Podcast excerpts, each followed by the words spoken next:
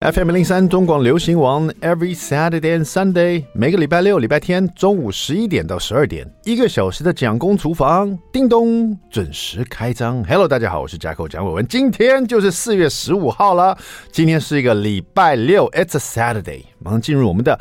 蒋公周记，好快，好快，好快！四月中了哈。那上一个长假呢，就是我们的那个清明节加上儿童节的长假，有没有？从礼拜五休起来，礼拜五、礼拜六、礼拜天、礼拜一、礼拜二、礼拜三，哦休六天呢。但是我感觉没有休到六天，这是我。为什么呢？因为正好这个六天的假期又碰上了这个南港的宠物展，就是在台北这边的一个宠物展。那大家知道我有在呃养猫，我有两只猫，两只都老猫了哈，一一只十四岁，一只十五岁了哈。就是老猫就是很在家里很安逸这样的，不怎么动啊，晒晒太阳，然后有时候走来走去的。嗯，而且我发现了。不知道为什么老猫啊比较容易跟主人叫来叫去的，喵喵喵。后来我听了一个兽医师跟我讲说，猫咪哦，其实猫咪互相沟通的时候，他们是不用叫声的，他们是用身体的触碰啊，或者是嗅觉或者什么的，反正叫声呢，他们不会互相嗷，然后另外一只就嗷啊，不太会这样的。他说，其实猫咪是因为跟人住在一起久了，然后人常常跟猫讲话，哎，怎么样怎么样，干嘛干嘛的，猫就觉得。好像是要用这种声带啊来沟通，所以他看到主人，太习惯了。他他看他觉得你会跟他讲话，他也喵。跟你讲，老猫叫声都这样。我们家两只都这样。我想讲，就是因为这一次正好有宠物展了，那我有养猫，然后我有代理这个全自动的猫厕所，所以我就已经事隔大概三年快半了，快四年都没有参加宠物展了，因为疫情的关系哦。一场宠物展我都没有参加，那一当然疫情最严重的时候也没有宠物展，可是后来当然慢慢的松了以后呢，我自己也是尽量谨慎嘛，因为我不知道大家怎么样了，可是。我们全家到现在都还没有确诊过 啊！当然，现在确诊已经不是那么严重了，因为都是轻症化了嘛。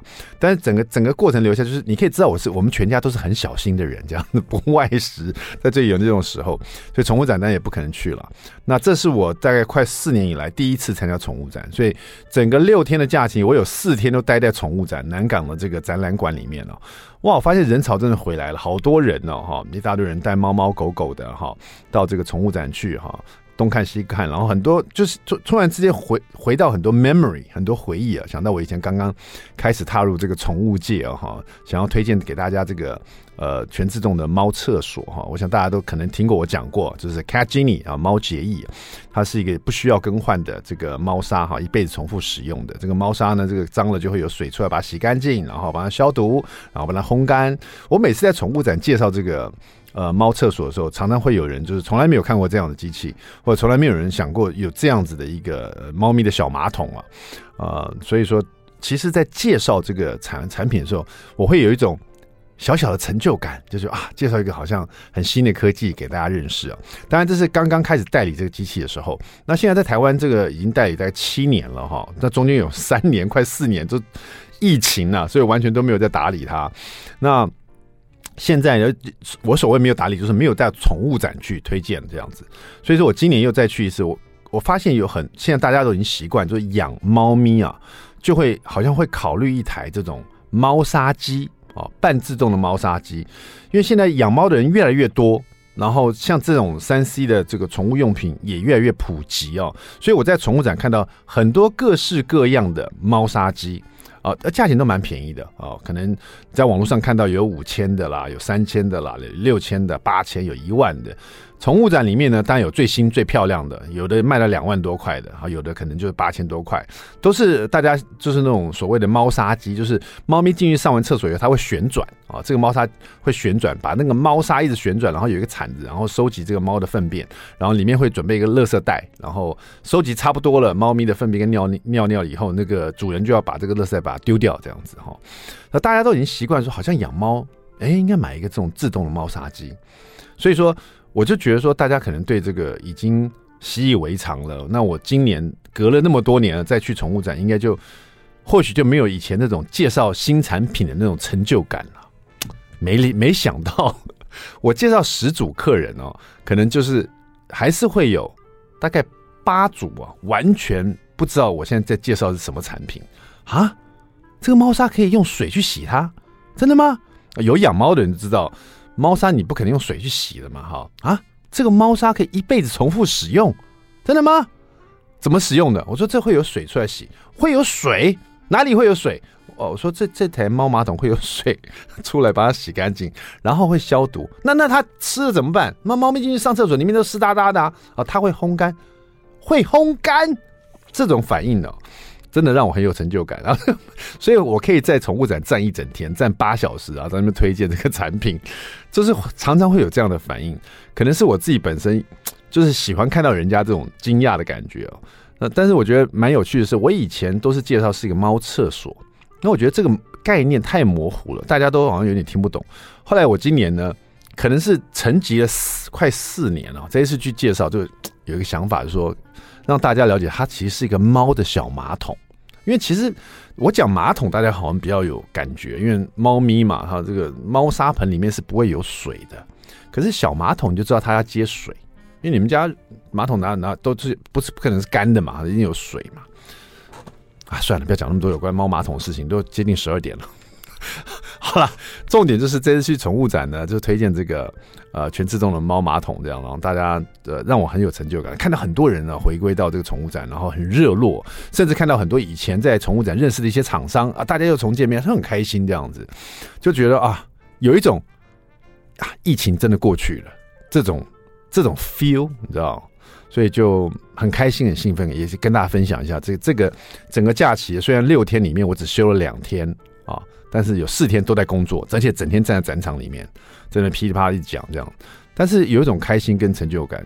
第一个就是这个疫情真的感觉过去了，希望大家都可以快快乐乐、健健康康、平平凡凡的过日子，好不好？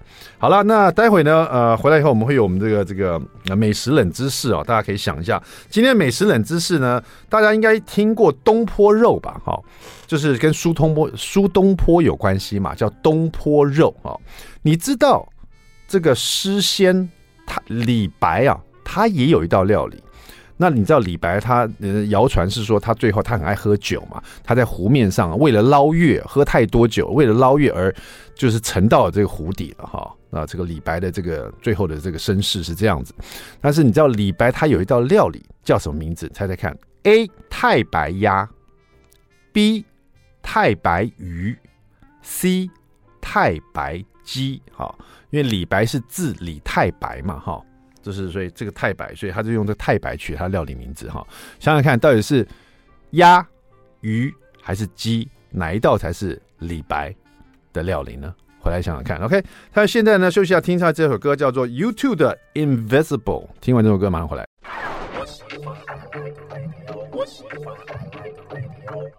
FM 零零三中广流行网蒋公厨房，We're back，我们回来了。第二段第一个单元。蒋公来说菜，好了，今天呢，这个最近嘛，最近天气慢慢回温嘛，越来越热了嘛，所以说想要待在厨房里的时间就想要缩短哈哈。那我就正好看到这一本书，让我想起来这个男子啊，日本男子卡子。我们那时候蒋公厨房访问他的时候，他算是蒋公厨房很难访问的作者的前三名。所以为什么呢？不是说他中文不好，是他做料理实在太简单了，简单到说，我问他说这个料理怎么做，他说，呃，把这个鸡肉切一切，放进去，加上调味料，然后开火，呃，完成了，很好吃的。哦，我西呢，几乎每道菜都是把东西切一切，放进去，调味料拌一拌，开火烧一烧，很好吃啊，就 没有办法，就觉得他料理也太简单了，所以说。呃，今天呢就特别挑了他的他的食谱来跟大家分享。如果你也想要，呃，花少一点时间在料理上面，然后想要进出厨厨房啊，在几分钟之内就完成这样子，你可以试试看这个日本男子卡子的这一本《日本男子天天上菜》哈，非常简单的料理哈。我们就来说这一道鸡肉葱盐冻啊，就是把鸡肉呢跟葱盐这样酱放在一起，然后放在饭上面，然后把它变冻饭这样子哈。那这个用鸡胸肉哈，鸡胸肉你先，如果说你是传统市场买到，它就有皮在上面，你就把它去皮。如果你在超市买到的话，它基本上就是没有皮了哈，就是非非常光滑的这个鸡胸肉，你就把它上面再剔除，它上面有一些油脂，就是那种白白的那种，把它剔除掉，然后切成一口的大小哦，就是你一口呢，差不多可以吃进去，勉强可以吃进去。可你要记得鸡肉啊，烧煮熟了以后，它会稍微再缩一点点哦，所以说你那个。就抓好它的大小哈，最好是一口这样吃进去刚刚好啊，可以满满的一口这样大小是这样。然后把这样子切好的鸡胸肉呢，先淋上米酒。然后再撒上一些盐哈，抓一抓以后，把这个米酒跟盐都吃进去了哈。因为鸡肉其实它很容易吸水的，不管你放水放酒，它一你就抓一抓，它就被吃进去了。而且你又撒了盐嘛，哈，那水分会被定在里面。然后再均匀的撒一些太白粉哈，这里太白粉就适量就好，让它有裹住外面有裹一些太白粉这样子哈，可能是一小匙之类的哈。然后将这个鸡胸肉哈揉捏均匀，就放在旁边，大概腌制个十分钟啊。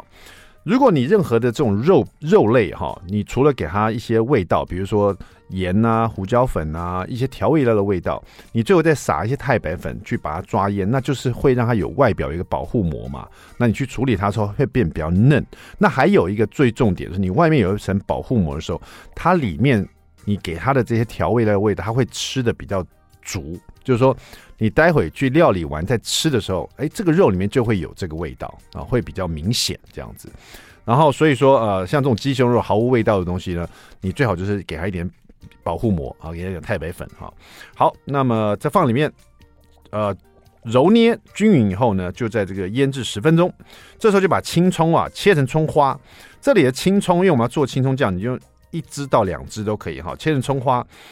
白的跟绿的都一起切，切成葱花，然后混合，混合这个呃香油两大匙，加上盐一小匙，然后再加两小匙的这个柠檬汁哈。那如果说你会用鸡粉的话，你们家有在用鸡粉，你可以放一点点鸡粉哈，一小匙鸡粉哈，这边是这样写的哈，也就是香油两大匙，鸡粉一小匙，盐一小匙，柠檬汁两小匙，然后跟这个葱花均匀的把它拌好啊。那我看有时候港式的师傅，他可能会加呃这个白胡椒粉在这里面，加在这个葱酱里面啊，所以你可以试试看。可是日式做法，他可能就没有加白胡椒粉了，他就是鸡粉、盐、柠檬汁这样子哈。然后把它混合好就把它备用。平底锅热锅了以后，加香油，然后把鸡胸肉放在锅子里面去煎啊，是用煎的，不是炒啊，煎到表面都呈现金黄色以后，再把它稍微翻炒一下，然后把刚刚那个。炒好了以后呢，就把呃这个肉呢就拌在这个哦，对不起，把鸡肉炒到金黄色，因为有太白粉嘛，炒到金黄色以后呢，都已经快熟了，你就把刚刚那个葱葱葱盐酱啊直接倒进去，也拌炒一下哈，激发出来香气来，然后整个淋在饭上面，这就是鸡肉葱盐冻完成了。我讲的比较久，可是真的很简单哈，它只有三张分解图而已。好，还有一张是成品图，这样子。谢谢我们的日本男子卡子，日本男子天天上菜，在家试试看。好好的，那我们今天的那个美食冷知识，你想好了没有？到底这个李白啊，这个唐朝的大诗人呢，他做了哪一道料理跟他是有关系的？是太白鸭、太白鱼，还是太白鸡呢？啊，正确答案就是。不是太白鱼，是太白鸭哈。正确答案是太白鸭。据说以前李白呢曾经给唐玄宗吃了这一道是鸭汤哈。这个鸭子用鸭子来炖汤，加上葱姜胡椒绍兴酒，还有精盐哈。特别写到精盐，古代要拿到精盐是是是蛮蛮蛮不容易的哈。官官府才会有精盐跟清汤等等哈，放在蒸锅里面去把它蒸到焖到有点。鸭肉都烂掉的感觉哈，给这个呃唐玄宗来吃，唐玄宗吃了觉得啊很好吃啊，就问这个李白说，这道菜叫什么料理？李白说他李白心里想说，我随便乱弄而已哈，我也不知道这是我们家常吃的。然后唐玄宗说好，那从此就把它叫做太白鸭吧，哈，这是太白鸭的由来哈，跟唐老鸭是完全不一样的概念。好的，那么今天的美食冷知识是这样子啊，我们稍微休息一下，待会马上回到蒋公厨房。I like FM 零零三中广流行王蒋公厨房，We back，我们回来了。我是 Jacko 蒋伟文。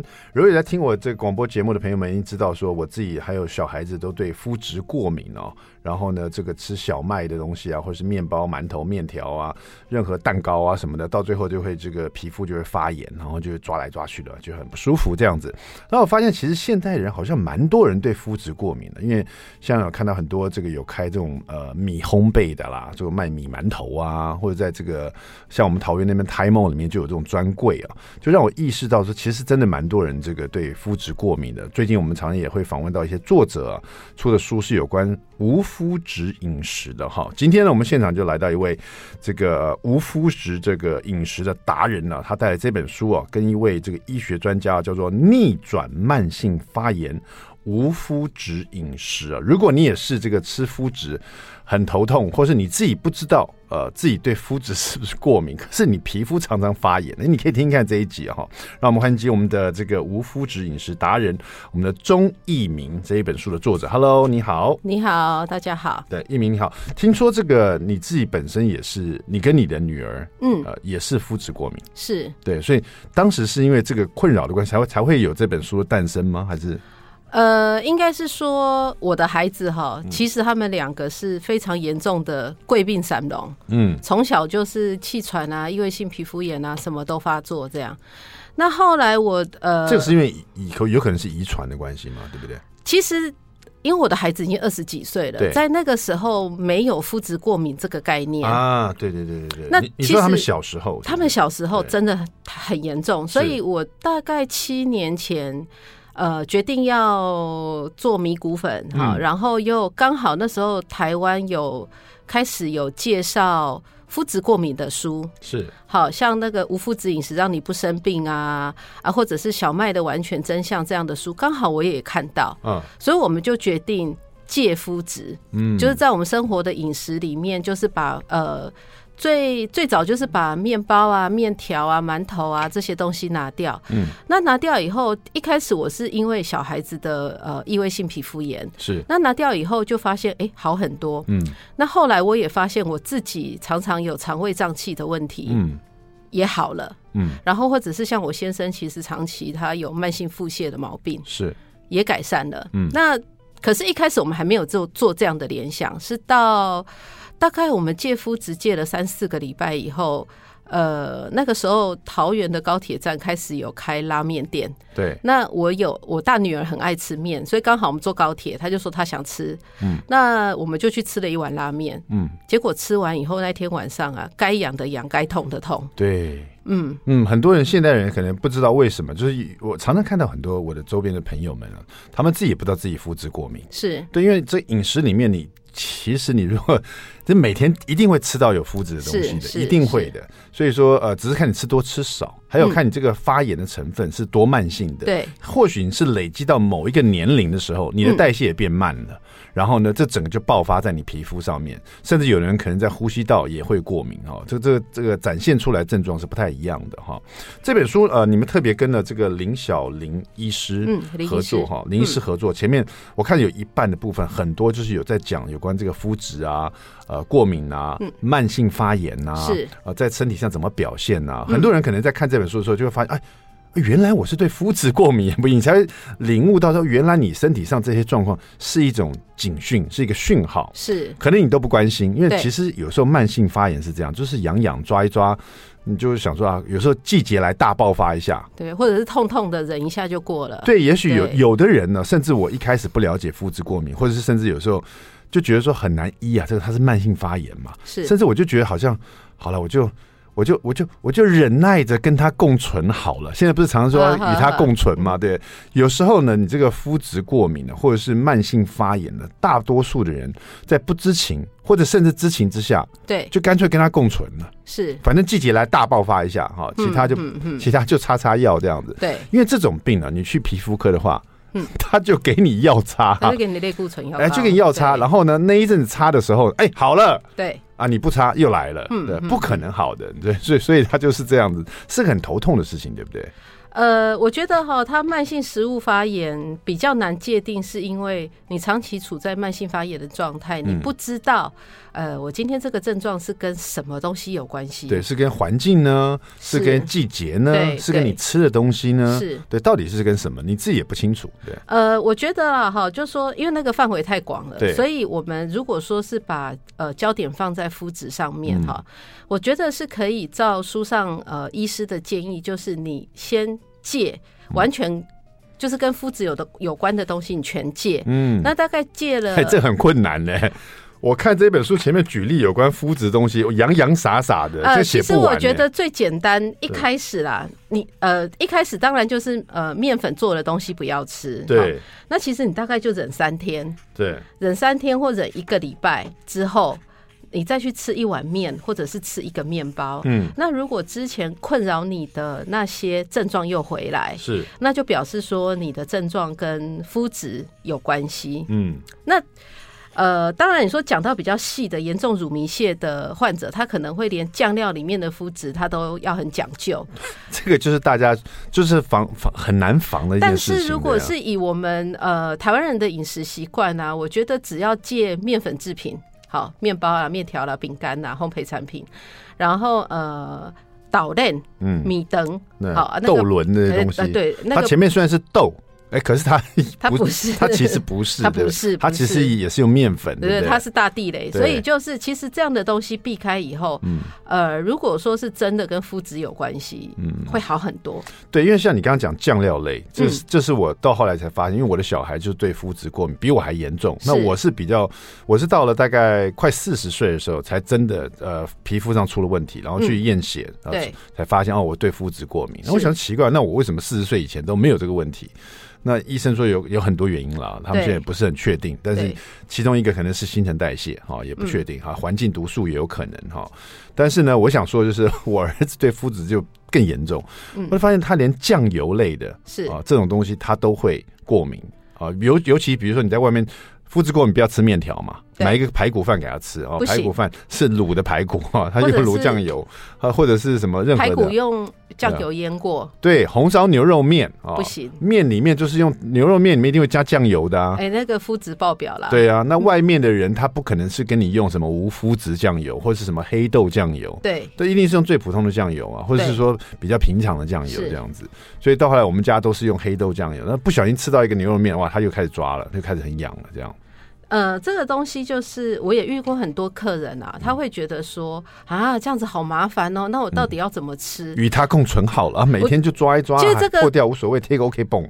其实这个就是呃，你的就是个人的选择啦，看你是要吃药，还是要节制口腹之欲，还是要放弃医疗，不能有这种负面想法。我这我就有医生跟我说，千万不要放弃。治疗，你就可以知道我多深陷这个肤质的呃这个这个地狱里面，你知道？但是我觉得，诶、欸，以我们家吃肤质无肤质饮食超过七年哈的经验来讲，嗯、我觉得其实是吃东西小心就好。嗯。然后，因为肤质它会伤害你的肠道黏膜哈，那你呃很很长的时间不要刺激它，它会修复。是。那修复好了之后，呃，哪一天不小心吃到一点点。症状会没有这么反应这么大，但是如果你又继续吃它，呃，它。就之前困扰你的症状，它还是会复发。对，其实我觉得，呃，易明本身就是一个肤质达人。不过，我觉得这一次你就搭配一一位医师，而且这位医师他的、嗯、他专门研究也是在这个过敏慢性发炎上面。很多人不知道，其实你的身体上的不管不管是你的呃这个呼吸呼吸道啦，或者是你皮肤上这个很痒啊，这些其实都是一种发炎的反应哦、喔。对、嗯，甚至你肠胃道不舒服，你突然之间呢很很不舒服，这种都是一种发炎哦、喔。对，你身体的症状都是从发炎开始的，所以说这本书从逆转慢性发炎，然后连接到无麸质饮食这两个议题，如果你可以都了解的话，其实真的是对你的这个生活的品质啊，会有很大的大要紧哈。今天我们请到就是这个无麸质达人呢，钟逸民带这本书哈，待会回来好好聊聊怎么让自己啊过更好的生活，而且今天他带来给我很棒的礼物——无麸质的饼干，我待会就要开麦吃吃看，别走开，待会马上回到蒋公厨房。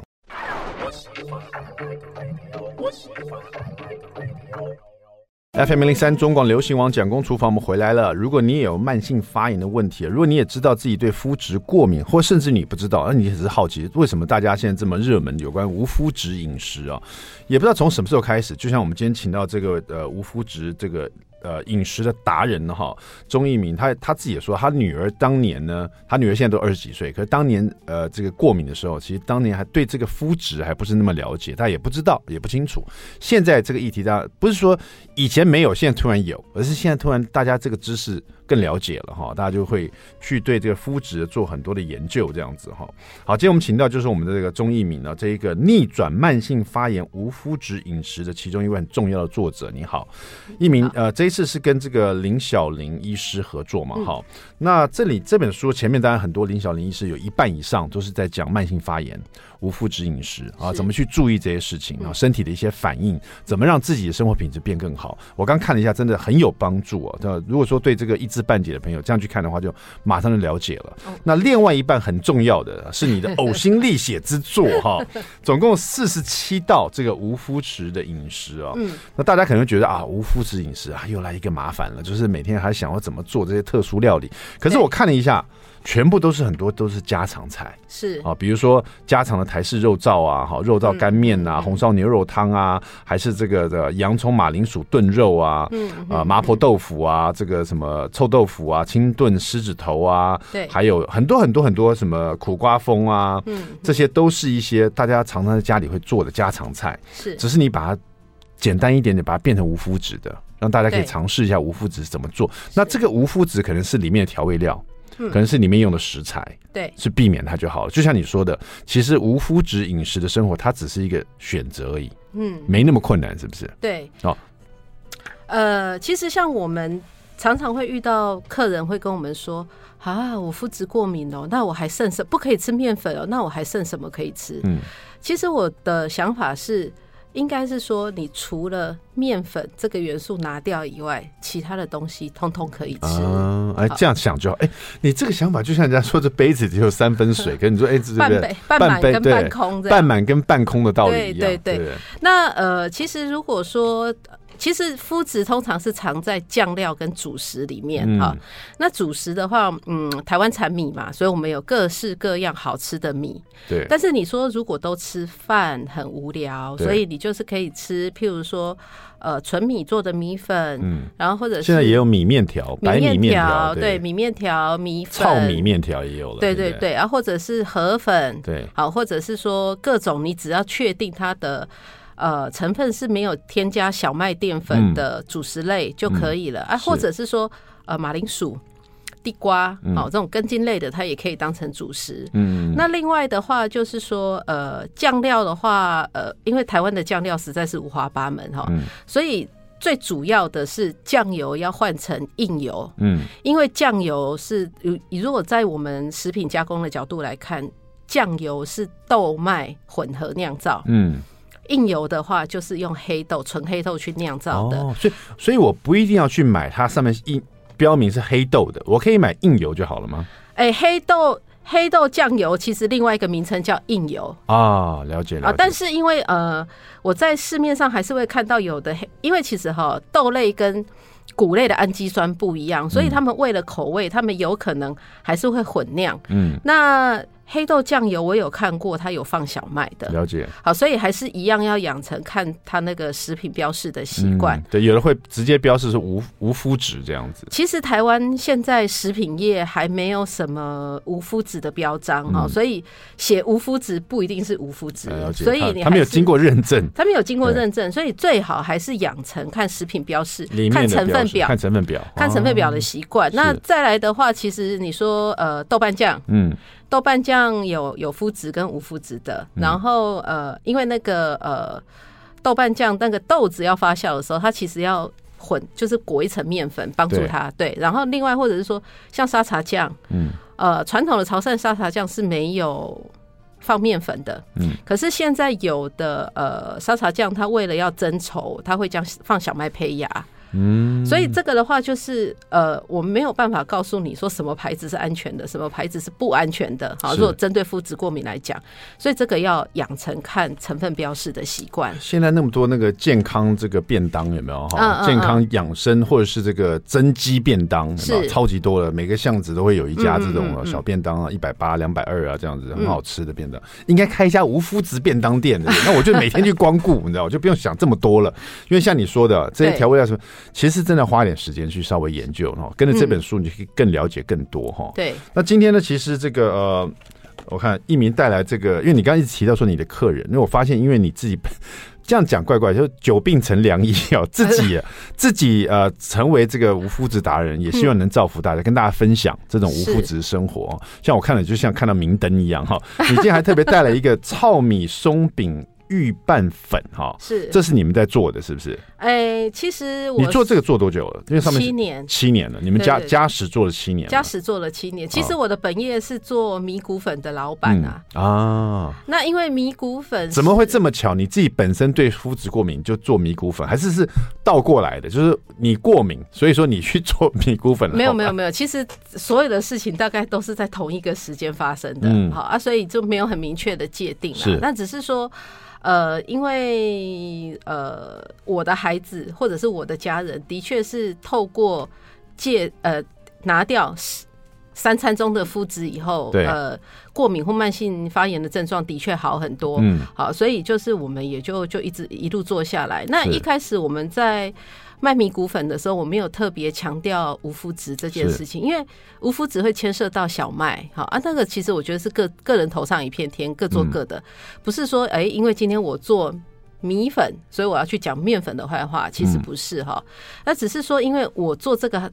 商品是无肤质的，那久了久了，我们会累积经验值，是就是会有很多客人来跟我们分享，为什么他们要用面米粉去取代面粉，好，或者是说，哎，为什么他们要呃停止吃面粉制品？嗯，那就透过这样子的的呃经验的累积。嗯，好，所以我后来才想说啊，那不然的话，我们就来写一本书。了解。那我稍会不会稍微提一下？因为很多时候，不管是无麸质啦，或是我任何时候访问到这种对生活品质要增加，然后吃健康的食品的人，大家第一个印象还是会保留在有一点这种迷失，应该不好吃。那甚至于我。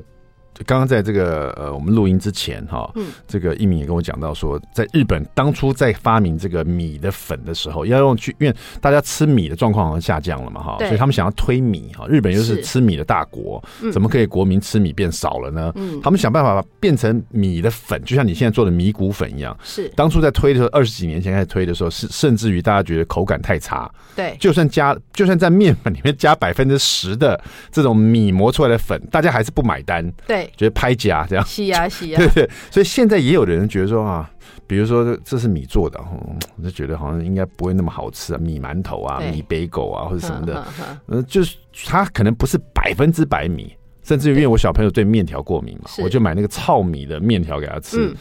完了煮很久啊，煮太烂，就是说他吃了，他觉得这还是跟面条不太一样啊。但是不不对，因为好不好吃很主观了啊。嗯嗯，也许你从小吃这个，你就觉得这很好吃啊，对不对？好，这个是很主观的事情。今天呢，啊，你们有带来你们自己做的米的饼干？对对，这个已经有在呃，已经有正式贩售了啦。其实已经卖很久了。这个就是你用你们的米谷粉来做的，上面写的是手工意式糙米脆饼。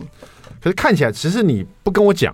看起来就像普通的饼干，就像日日日式的呃意式的这种脆饼，一般的很一般，完全看不出来是米米粉做的哈，米谷粉做的。还有这个手工奶油米西饼，对，西饼是说西洋饼的意思，是不是？就是奶油饼干，对，奶油饼干哈。这个我们会 PO 在我们蒋公厨房的 Facebook，大家看一下，你看得出来这是米做的嘛哈？但是看得出来看不出来是一回事，会不会吃到嘴巴里面就发现？哎，我不想吃米做的。待会广告回来，我就来开麦吃吃看，再来一决胜负一下哈，看到底米会不会？大家现在不管你有没有过敏，其实对东西好吃很重要，对不对哈？也许我对麸质没有过敏，也许这个我根本不需要进行无麸质饮食，但是米做的哎就是好吃啊！我从今明天起就开始吃了，也不一定呢。好了，我们休息一下，待会儿回来开麦吃吃看米饼干。I like FM 零零三中广流行网蒋公厨房终于来到我最爱的一个单元，那就是开麦吃吃看。今天要吃这个我们的艺名带来的这个手工意式糙米脆饼哈，它它看起来里面还有一些，这是杏仁吗？这是什么？讲坚果吗？欸、应该是杏仁跟南瓜子，杏仁跟南瓜子哈，嗯，然后没有麸质的，所以都是米，而且这个是饼干是米做的。呃，这个是纯米，然后加放牧鸡蛋，嗯，闻起来也是很香，然后跟那个本土二砂。哦，很脆，这个完全没有用蓬松剂，嗯，很好吃哎。我刚刚就是说，有时候米做的东西哦，不管是有没有就是说可能是健康的哦，可能是无麸质，可是不好吃，我就没办法接受。嗯，那这个很好吃呀。对，这个很好吃。嗯，就单的对这个饼，不管它怎么做的，这是好吃的饼干。对，嗯对，很好吃。对，不好吃就没戏唱了，不是吗？而且它咬起来口感很爽，就是很脆的，咬下去一咬下去，它有一个。不是说很浓郁的香气，它就是一个淡淡的香气，因为慢慢慢慢加强在你口腔里面散开。嗯嗯嗯、然后呢，坚果还有微微的那种甜度，我很喜欢。嗯、另外一个是什么？呃，奶油西饼，就是最基本的奶油跟糖跟鸡蛋打发的。哎呦，这也这也很好吃，而且这这完全我我会猜不出来这是米做的。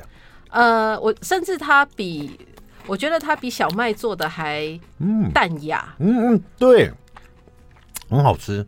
Oh my god，嗯，嗯，所以你说你一开始在做这米谷粉的时候，事实上你是不想要标榜说，好像跟大家讲，但是无麸子，你一开始做的是没有这样做的。呃，其实我一开始做这个行业，我只是想要告诉大家，台湾米很好吃。台湾米除了假崩、假梅跟假贵，它其实可以有其他的变化。嗯，所以我们呃一开始做的时候，饼干，对，一开始其实我是聚焦在我们把它做的很好吃，而不是因为说我今天有特殊健康需求才来吃这个东西。是，但是因为现在大家对这个健康也有需求了，正好哈。嗯，但很难得今天让我吃到这个米做饼干，好好吃哦哈。对，真的很棒。那另外呢，大家不要忘记这一本书呢，我觉得我刚看一下，像我们这种。真的很需要 逆转慢性发炎无麸质饮食，或许你自己还不知道，你正在一个身体的发炎状态之中哈，请你来看这本书，了解一下。其实无麸质饮食没有那么难啊，其实蛮简单的哈。怎么做选择，让你更有一个很高品质的生活？谢谢我们的这个无麸质达人哈，我们的钟一鸣，谢谢，谢谢你的米米饼干，还有你这个松饼的预拌粉，回去我给他做松饼给小孩要吃，谢谢谢谢。节目组，我们下次见，拜拜，拜拜。